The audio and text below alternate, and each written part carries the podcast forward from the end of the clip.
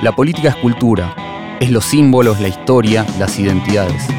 La política son las relaciones de fuerza, las disputas, las alianzas, el poder, la negociación, el diálogo y el conflicto. La política es lo material y es lo ideológico. La política es la pelea por conquistar el sentido común, lo que la gente cree que es razonable sin razonarlo. La política no es la guerra, la política es la batalla cultural. Bienvenidas y bienvenidos a Batalla Cultural, el podcast de Anfibia sobre política. Soy Iván Juliácar y en este episodio recibimos a la pedagoga Inés Dussel, profesora e investigadora del Centro de Investigación y de Estudios Avanzados del Instituto Politécnico Nacional de México. Dussel es una de las principales especialistas en estudios sobre el espacio escolar, la historia de la educación y los vínculos entre escuela y medios digitales.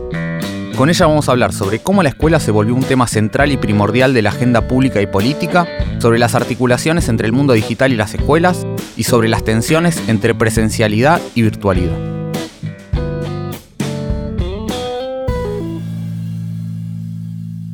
Inés Dussel, bienvenida a Batalla Cultural. Para empezar te quería preguntar qué muestra la pandemia sobre la escuela y qué debates nuevos genera y también cuáles otros reactualiza lo que muestra la pandemia son algunos, eh, algo más específico, porque hay una discusión sobre algo que ya estaba en debate, como es una cierta forma escolar, una forma escolar que pasa por la presencialidad, que pasa por una organización eh, de los planes de estudio, de algo, de una pedagogía que en principio es para para todos y todas las que están en las aulas, bueno, como unas, eh, uno podría decir ahí lo, lo, que los educadores llamamos la forma escolar eh, estaba en debate. Estaba en debate desde hace un buen tiempo, se hablaba de la crisis de ese modelo, se habla eh, desde distintos lugares, por un lado una, una, crítica por su carácter expulsivo, discriminador, bueno, este modelo que está pensado como el mismo para todos, realmente sirve para, para todos o estaba pensado para clases medias con cierto capital cultural y no es ya este, eh, funcional o no es ya adecuado para pensar en, una mayor inclusión, una mayor democratización. Y digo también, el último punto que, plantearía, la discusión fuerte también estaba desde los medios digitales, la idea de que, bueno, esta idea de lo que se llama también en la literatura especializada, este modelo desde la provisión centralizada, una especie como la crítica que hay en los medios, los medios del broadcasting, ¿no? los que dan lo mismo para todos, versus medios que tienen, que privilegian, como las, las redes sociales, podemos decir, o los nuevos medios, un acceso más desde abajo, cardinal, centrado en los intereses de los usuarios. Bueno, yo accedo al contenido cuando quiero. Y frente a ese modelo, la escuela, como institución más del broadcasting, que daba lo mismo para todo el mundo, bueno, aparece muy cuestionada. Y esto, no sé, en los últimos 15 años, los que trabajan en medios digitales, tecnologías digitales, esta discusión estaba muy fuerte.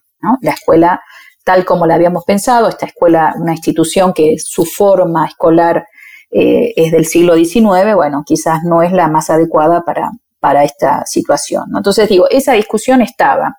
Me parece que lo que la pandemia coloca eh, es amplificar eso, pero también pasarlo a otro plano, que es decir, bueno, ¿qué, qué roles cumple la escuela en la sociedad? ¿no? Hay, por ejemplo, muchos de aquellos que decían, hay que dejar de tener escuelas presenciales, hay que irnos todos a, las plataformas y que entonces, ¿no?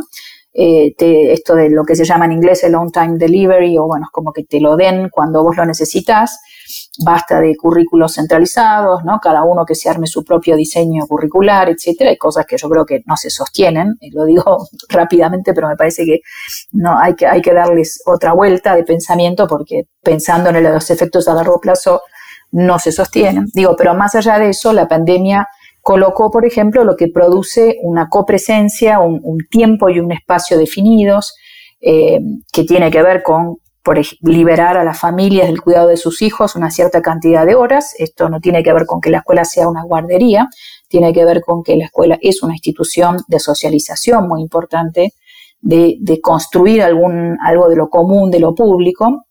Y cuando tuvimos que todos desplazarnos a nuestras casas, bueno, eso se vio muy claramente. Y me parece que esa discusión que aparecía en parte, apareció mucho más de lleno, es esas funciones yo diría, muy complejas que cumple la escuela, que tienen que ver con eh, organizar esto, una, socialización en lo público, en lo común, con, eh, fuera de la familia, ¿no? y con, con, esto que también podemos decir, este espacio otro, ese espacio distinto, alterno al hogar, ¿no? y bueno, que uno pueda y una pueda no ser simplemente hija, madre, hermana, sino pueda ser otra, ¿no? Y, alumna, y eso es un nuevo comienzo. Me parece que eso sí la pandemia lo colocó de una manera muy clara.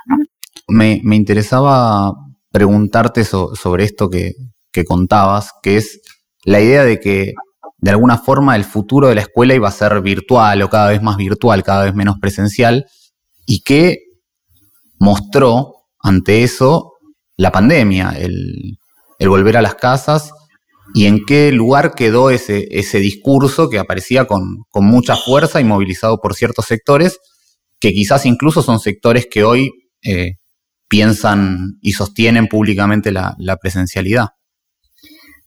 Exacto, estoy, estoy, muy de acuerdo. Por ejemplo, no sé, el BID del Banco Mundial, que, que no eran grandes defensores de la escuela presencial, ahora lo son. ¿no? Y eso me parece que hay un, un desplazamiento en ciertos sectores que estaban muy embanderados en que el futuro iba a ser a través de plataformas que ahora dicen, bueno, sí, las plataformas están, pero el modo principal tiene, seguir, tiene que seguir pasando por una, un espacio-tiempo de copresencia de los cuerpos y este trabajo que tienen que hacer los y las docentes ¿no? en las aulas, que es eh, por el momento por lo menos irreemplazable ¿no? Con, por las plataformas.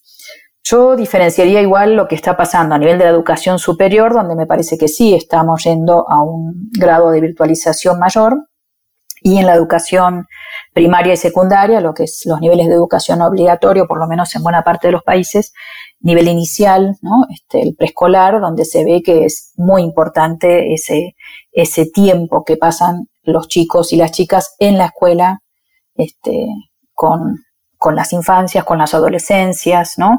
con eh, otros adultos que, proponen otra cosa, y de nuevo insisto en esta idea de lo público y lo común, eso no es que necesariamente estemos todos de acuerdo, diría que ciertos sectores venimos bregando por esto de, bueno, la escuela es una institución de construcción de lo público tiene que sostener muy fuerte eso, ¿no? Este, y, más en un contexto de pantallas eh, cada vez más individualizadas, ¿no? de, de polarizaciones también, ¿no? Políticas muy fuertes. Bueno, esta idea de en algún lugar te encontrás con otras y otros que piensan distinto, que vienen de otras familias, que tienen otras orientaciones, otros gustos, y, bueno, y aprendes a convivir, ¿no? Y aprendes a trabajar la dificultad y aprendes y algo que tiene que ver también con lo reiterado, porque no es simplemente te veo un día y me voy, ¿no?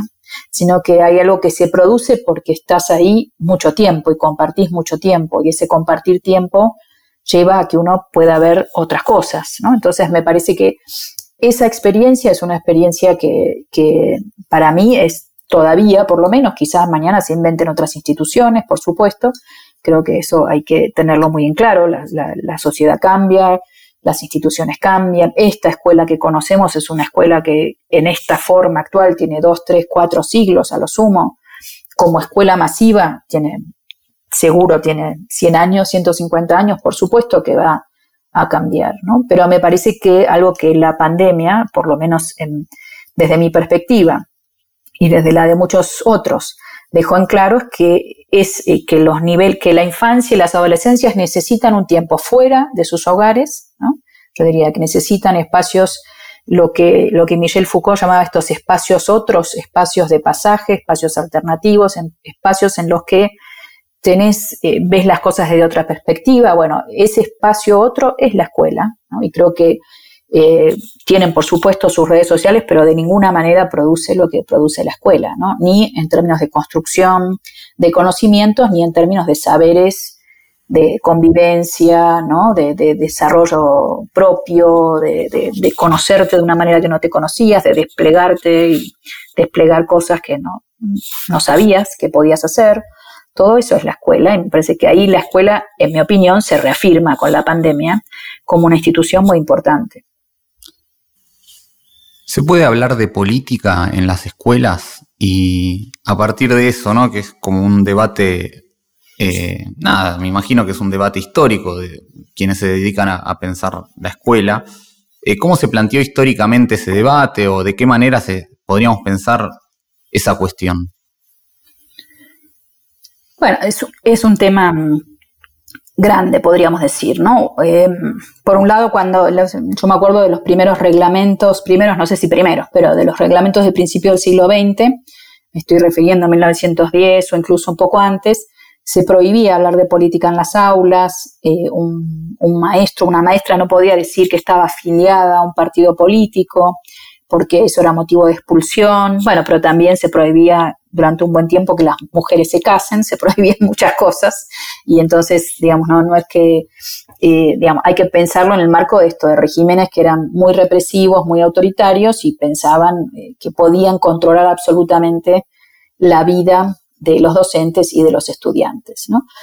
Me parece que no estamos en esa situación para nada y, bueno, después yo diría en la década de, en, el caso de la Argentina, pero no solo en el caso de la Argentina, hay un momento de una fuerte politización eh, de las sociedades, eh, de la infancia también, de la juventud también, no solamente en los años 60, en los años 30, por ejemplo, ¿no? hay, una, hay una incorporación muy fuerte de la infancia y la juventud tanto al Partido Comunista o al Partido Socialista como a los nazis, ¿no? No sé, digo, pasaban, eh, la idea era que eh, tenían que incorporarse a la, a la, política, ¿no? Y una idea de una infancia con derechos también estaba asociada a considerarlos sujetos políticos de pleno derecho. Esto hay, hay mucho debate sin meternos y que sí nos podemos meter también en esta línea del adoctrinamiento. Yo diría, bueno, hay como por ahí que establecer ciertas, irlo, ir viendo algunas capas del problema, ¿no? La primera es que yo creo que efectivamente toda institución es política, ¿no? Y bueno, a la medida en que uno piensa en una organización social, en, en unas formas de interacción, hay hay una discusión o hay una aceptación de formas de poder, hay una eh, aceptación o rechazo o discusión respecto a ciertas, a ciertas jerarquías de la cultura. Estas son cosas políticas, por supuesto. Yo creo que la política no es la política partidaria, ¿no? Sino la política tiene que ver, en este sentido más amplio para mí, con la idea de una polis, de algo de lo público, y en la cual, volviendo al tema de la infancia y la juventud, bueno, es importante que esa que la educación los incluya este, no de palabras, sino en concreto en sus prácticas como sujetos de una vida común, de una vida pública. Bueno, después podemos discutir qué quiere decir incluirlos así. Este, no sé, por ejemplo, Hannah Arendt era muy contraria, ¿no? una, gran filósofa política, ella era bastante contraria a, a, una movilización política de la infancia, le parecía que había que preservar a la infancia de esa movilización política hay un evento eh, no tan conocido, pero que, se da en el sur de Estados Unidos con la lucha por los derechos civiles, en los cuales, bueno, el, famoso episodio de, los chicos que son llevados en ómnibus, ¿no? impuestos este, para, la desegregación escolar, eh, si no me equivoco es en Alabama, eh, Hannah Arendt se opone a esto y dice, no, es una, a mí, a mí me pone muy triste que los que pongamos a los chicos en, la, primera línea de fuego. Hay que proteger a la infancia, hay que pensar en, una infancia que esas luchas las tenemos que dar los adultos, no es justo que la den los chicos, ¿no?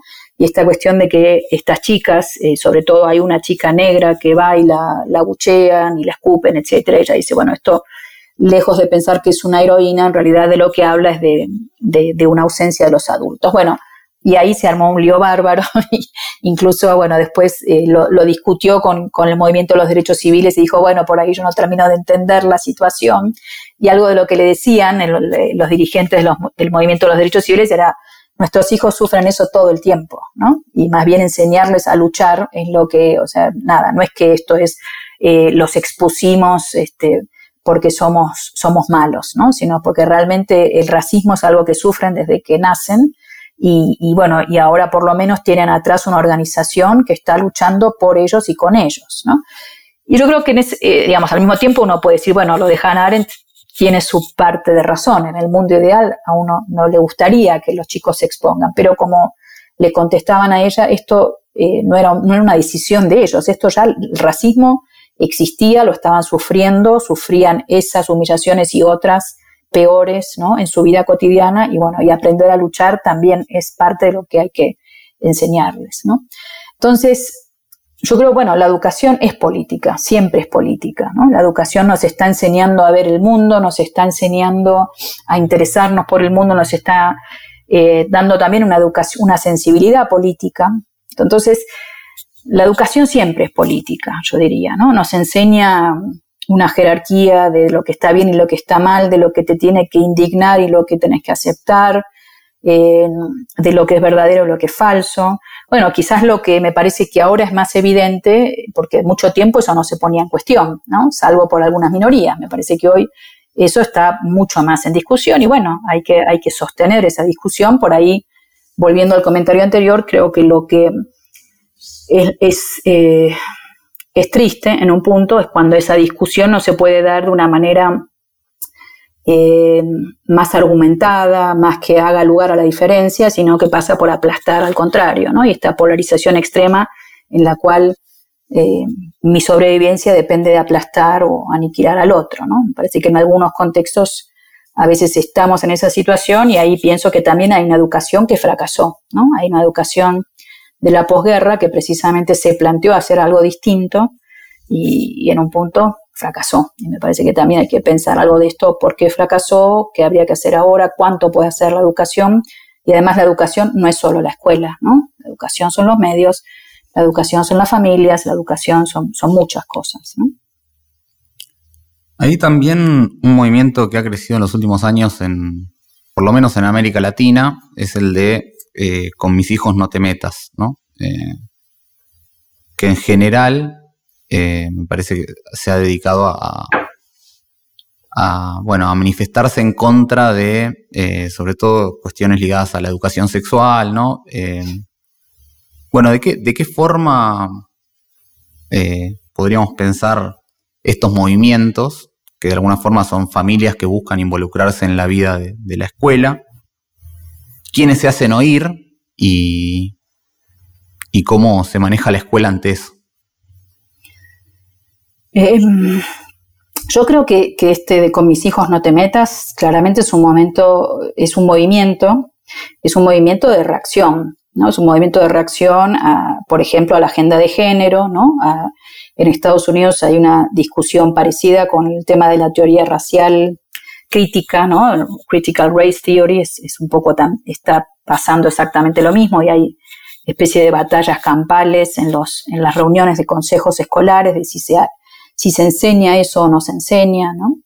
Eh, y con esta misma idea de no quiero que mis hijos aprendan esto. Yo creo que esa es una posición eh, reaccionaria en el sentido más amplio de la palabra, ¿no? Es, es, una posición que no quiere entender que la sociedad cambió y que hay debates sociales que ya están instalados, te gusten o no te gusten. Uno puede yo creo que sí tenemos que abrir la discusión de cómo las enseñamos, tenemos que abrir la discusión respecto a qué pasa con las disidencias, tenemos que abrir la, discusión respecto a qué lugar hay para posiciones minoritarias, pero al mismo tiempo me parece que no se puede negar que hay cosas que cambiaron. Y también diría, este, las posiciones minoritarias, también, ¿no? Como es un argumento que tiene un doble filo. Puede haber una minoría eh, neonazi y bueno, tenemos que hacerle lugar a esa minoría. Yo creo que no, ¿no? Y ahí diría que hay otro lugar en donde pararse que tiene que ver con las leyes, con los acuerdos eh, normativos de la sociedad. Y bueno, en un punto, te guste o no te guste, me parece a mí,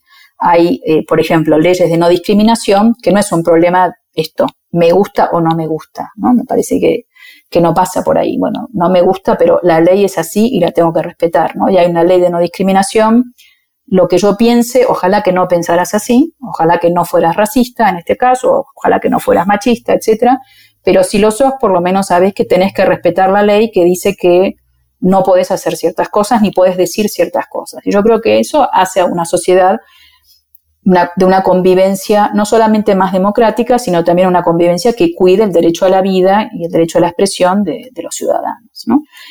Eh, igual creo que en términos educativos, em, hay, que, hay que, digamos, yo en principio diría, todo puede ser dicho en un ámbito educativo. Eh, pero depende cómo lo digas y también creo que hay que pelear porque se diga de una manera fundamentada y creo que también ahí hay que animarse a dar el debate y no excluir el debate con el, calificativo de inicio que cancela cualquier debate. Bueno, vos pensás esto, ¿por qué lo pensás? Digo, yo, yo di clases mucho tiempo en la universidad, por ejemplo, y me pasó de bueno, estar trabajando la enseñanza eh, de la dictadura, de la última dictadura militar en Argentina, y tener a veces hijos de militares que opinaban muy distinto que yo. Y era, bueno, no es que no los dejaba hablar. Era, bueno, a ver, vos por qué lo decís, cómo lo decís, bueno, a ver, fundamenta lo mejor, eh, leamos esto, discutamos esto. No es por escuchar todas las campanas, sino me parece a mí que, que, que pasa también por construir consensos basados más en ese debate en el cual no es que estás imponiendo una posición, ¿no? sino que también pasa por la persuasión, por convencer, por demostrar, por argumentar. Y me parece que en ese punto quizás la sociedad contemporánea y la pedagogía a veces se va más por el lado de, bueno, las cosas son así, listo, y la otra que cuesta más, cuesta más sin duda, este, bueno, hay, que abordarla para, no convertirse eh, una también en una intolerante, en una autoritaria, ¿no? Y bueno, ahora diré lo correcto, pero, pero la manera en que actúo también es una manera que no deja lugar a la diferencia, ¿no? Me parece que en eso hay que ir con, cuidado. ¿No hay algo ahí también, digo vos como estudiosa desde hace rato, del vínculo entre eh, tecnologías y, y escuela y educación y también algo de, lo contemporáneo que tiene que ver también con cierto efectismo, cierta inmediatez, cierta dificultad para escuchar a otros que piensan diferente que uno, pero también que los otros lo escuchen a uno y si no hay algo ahí de lo que está pasando de un momento político que después se articula de distintas maneras en cada país, pero que hay algo de una tendencia que se comparte en varios países, eh, si no hay algo también ahí que pone problemas para, para esta idea de sentarse a la mesa a charlar de alguna forma.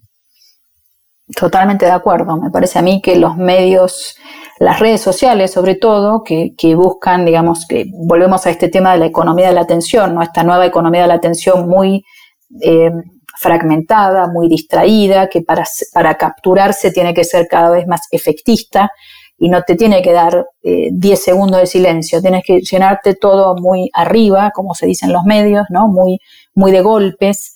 Bueno, efectivamente hay una, podríamos decir, una cierta atrofia de la paciencia, de la capacidad de escuchar, de un argumento lento. Bueno, ahora no sé, con WhatsApp esto que te lo pones a 1.5, a 2, la gente que habla lento, dice, no, voy rápido a los bifes. Y decís, bueno, pero capaz que lo, lo bife, el punto es escucharte un poco más y acompañarte, ¿no? Y creo que sí, que hay, hay una tendencia ahí muy complicada. Y la gente que está estudiando medios digitales y política, todos son bastante pesimistas respecto a dónde nos lleva esto, ¿no? Si en un momento se pensaba, acá por fin tenemos una pluralidad de voces y acá por fin la resistencia a los autoritarismos, ahora lo que aparece es una nueva tiranía de esta mayoría muy impaciente, eh, muy sensacionalista, muy polarizada, muy que no aguanta escuchar algo lento, algo, argumentado. Y en ese sentido también, insisto, el lugar de la escuela como decir, bueno, a ver, ¿qué pensás de verdad?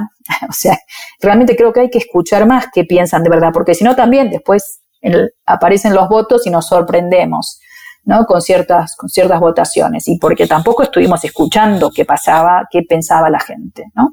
Y me parece que hay que escuchar más y hay que discutir más. Pero discutir, de nuevo, con, argumentos, no discutir cancelando, porque sí, está también está en los medios esto que en inglés se llama el canceling culture, bueno, esto de te cancelo. Dijiste una cosa racista, entonces te cancelo, o machista, o no sé qué, y chao, fuiste y te escracho, y no sé qué. Y bueno, y creo que en un ambiente educativo debería, por supuesto, hay casos extremos, ¿no? Pero me parece que muchos de los casos que, se leen son casos que si se conversara y se escuchara, se resolverían un poco diferente. Y creo que, ahí sí, hay que, hay que eh, ser como más contraculturales, ¿no? Y, defender eso y educar en, por ejemplo, esto de, la escucha que vos decías me parece central. La escuela tiene que enseñar a escuchar, y a escuchar lo que, lo que no nos gusta por ahí, los que piensan distinto, de verdad. Hablábamos antes de, que en un momento se había planteado la virtualidad como el futuro más lógico, digamos, de, la escuela en cierto momento. Y a veces, me parece vale para la escuela, pero para un montón de otras cosas, se hace más difícil pensar un futuro eh, que tenga un horizonte de igualdad, que tenga un horizonte de más debate, un lugar más democrático. En ese sentido, ¿qué te parece que debería tener una agenda de futuro de la escuela donde puedan habitar estas cuestiones? Bueno, hay un tema que, no hablamos y que me parece que es muy central, es un tema que a mí también me aculpa, yo no lo vengo trabajando desde hace mucho tiempo, este último tiempo empecé a verlo mucho más claramente, que es la cuestión ecológica, ¿no? Quizás sea una gran igualadora, porque finalmente nos, pone muy frente a frente a nuestra finitud, a nuestra mortalidad, a nuestra fragilidad, ¿no? así como la pandemia en parte lo, hizo. Em, me parece a mí que también la agenda ecológica está planteando la necesidad de un futuro común más inclusivo, de ir más despacio, de pensar que no siempre más crecimiento este, es bueno, ¿no? O, más, más, más, ¿no? Más consumo, más crecimiento, más rápido, ¿no? Y bueno, más bien estás pensando, bueno, no sé, para, para nuestros hijos, nuestros nietos, este, el problema va a ser encontrar agua, va a ser este, cambiar la dieta, ¿no? Bueno, hay algo que, no, no, va, no vamos a poder vivir como especie, ¿no? No solamente nosotros, sino no van a poder vivir formas complejas de vida en la Tierra. Entonces, esta me parece que es una agenda que necesitamos tomar muchísimo más, este, muchísimo más y que quizás sea un lugar en donde, bueno, puedan abrirse algunos movimientos eh, más igualitarios. Por supuesto, eh, hay, en la agenda ecológica hay de todo, ¿no? Hay, hay de todo y, y no, y, también es muy complicado pensar, bueno, ¿y cómo se avanza en esa línea y cómo le das de comer a la cantidad de gente que hay? Hay algunos tipo Lovelock que dicen, bueno, hay que, este, los, humanos que cabemos en esta tierra somos 700 millones, así que por favor váyanse muriendo porque si no, no damos abasto. No, bueno, yo no estoy de acuerdo con esa visión, para nada, me parece que hay que pensar un futuro en el que haya lugar para todas y y todos y todes, pero hay que pensarlo de una manera que también reconozca los problemas concretos que hay. Después, eh, y esto me parece además que es un tema urgente, ¿no? Es un tema urgente porque decimos, no, no, de acá a 50 años, no, no, no, de acá a 20 años, ¿no?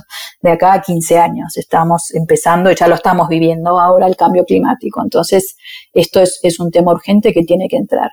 Después me parece que hay que pensar, bueno, qué es lo que trae la agenda digital también, me parece a mí, el cambio digital, me parece que hay que discutir desde formas de regulación que no, que no pasen por las empresas. Este, eh, no, es solamente un problema de, Estados Unidos, es un problema de, para dónde van ciertas formas de capitalismo eh, bastante descontroladas, podemos decir, ¿no? bastante salvajes. Eh, y en algunos casos con muchísimo menos contrapeso de instituciones en las que pueda haber alguna voz pública. Entonces me parece que también hay que pensar algo de eso, cómo, cómo se va armando, cómo educamos este, a las nuevas generaciones en una perspectiva crítica, bueno, esto que decíamos, de, a distintos niveles, eh, algo que, que, estuvimos trabajando. Ahora, la, la, UNESCO está preparando un nuevo informe que va a salir a fin de año, eh, que es con el horizonte 2050 y ahí estuve participando con algunos grupos eh, asesores y algunas de las cosas que, veíamos era, bueno, cómo, cómo está cambiando la cosa tan rápido, ¿no? Y cómo el conocimiento, por ejemplo, si, delegamos el conocimiento en las plataformas, el conocimiento que, va a haber disponible en 2050 es el conocimiento que es datificable, que es buscable en términos, ¿no? Como de estos buscadores, este, Google, YouTube o, el que sea este, que es archivable, ¿no? y el resto de los conocimientos fue, ¿no? Que sé yo, se perdieron. Eh, y, bueno, y esta cuestión de la, del plurilingüismo, por ejemplo, ¿no? Cuánto, si, si vamos a, a, dejar de pensar en la traducción y lo vamos a descargar en algoritmos, en programas que lo resuelvan por nosotros, qué se gana, qué se pierde, no sé. Hay transformaciones muy fuertes en curso y, vos decías el tema de la inclusión, por supuesto, porque también un horizonte muy factible es que todo esto se produzca con una mayor exclusión, ¿no? Y bueno, con un sálvese quien pueda, y bueno, que los, los que pueden estar en ese círculo de elegidos se arreglen, y los otros que, este, como en la, en la película creo que era Elysium, ¿no? Que bueno, que, que los que vivíamos en la Tierra estábamos este, respirando un aire malo y no tenemos salud y etcétera, y los que, los que tienen plata se van tipo de los Musk sus este, naves espaciales y viven con, oxígeno, ¿no? que no, aquí no tendremos. Bueno, Me parece que ese es un escenario también muy distópico, pero no del todo este, imposible en las condiciones en que estamos y me parece que depende mucho de lo que hagamos ahora, ¿no? Y para la escuela esto tiene que ser una agenda importante de cambio. Bien, Inés, para cerrar, siempre les pedimos a las invitadas, a los invitados, que nos conviden alguna frase que les sirva para pensar en la política. Eh, ¿Trajiste alguna? ¿Cuál es? Traje dos. Bien, perfecto. Este, traje una que, me gusta eh, porque tiene que ver con algo que venimos hablando con algunos colegas, que es esto de, bueno, qué está pasando con la pandemia, la individualización, el encerrarnos, etcétera, y con esta idea de no olvidarse del mundo, ¿no? Y ahí hay una frase que me gusta mucho de Hannah Arendt, no es que sea una gran arentiana yo, pero me gusta mucho algunas cosas que ella dice en la condición humana. Eh, y dice, mm, si el mundo ha de incluir un espacio público, no se puede establecerlo para una generación y planearlo solo para los vivos, sino que debe superar el tiempo vital de los hombres mortales, ¿no? Este mundo que estaba ahí antes de que llegáramos y sobrevivirá a nuestra breve estancia, hay para mí una, es como un recordatorio de la humildad, ¿no? De que hay algo ahí más grande y que hay que cuidar ese mundo que nos precede, que nos sucederá y que esto, construir lo público es pensar en todo esto, ¿no? No, no pensarlo con esa agenda tan cortita y tan coyuntural, sino pensar realmente en una, en una, en una continuidad, ¿no? De histórica mucho más amplia. Y la segunda es una que escuché en una película, una película alemana, que se llama La patria es un espacio en el tiempo, y es una película de un director que se llama Thomas Heise. Este Heise es hijo y nieto de intelectuales, intelectuales, bueno, un alemán que, si no me equivoco, anda por los 80 años, su, abuelo pasó al nazismo y su padre también. El padre, que fue un gran intelectual, este, que se quedó en la Alemania Oriental, en, el comunismo, era comunista, se quedó en la Alemania Oriental, fue, estuvo preso con los nazis y después estuvo preso con este, el estalinismo, ¿no? Y entonces, en el momento en el que se está, y bueno, y la película esta de, Heimat, de la patria, ¿no? Es una película este, densa, difícil, pero es, es, muy hermosa porque se basa en cartas, ¿no? Todas las cartas que se iban mandando desde 1920 a 1940, a 1960. Y en una de las cartas, y en realidad es el, es el diario de, de la mamá de él, ¿no?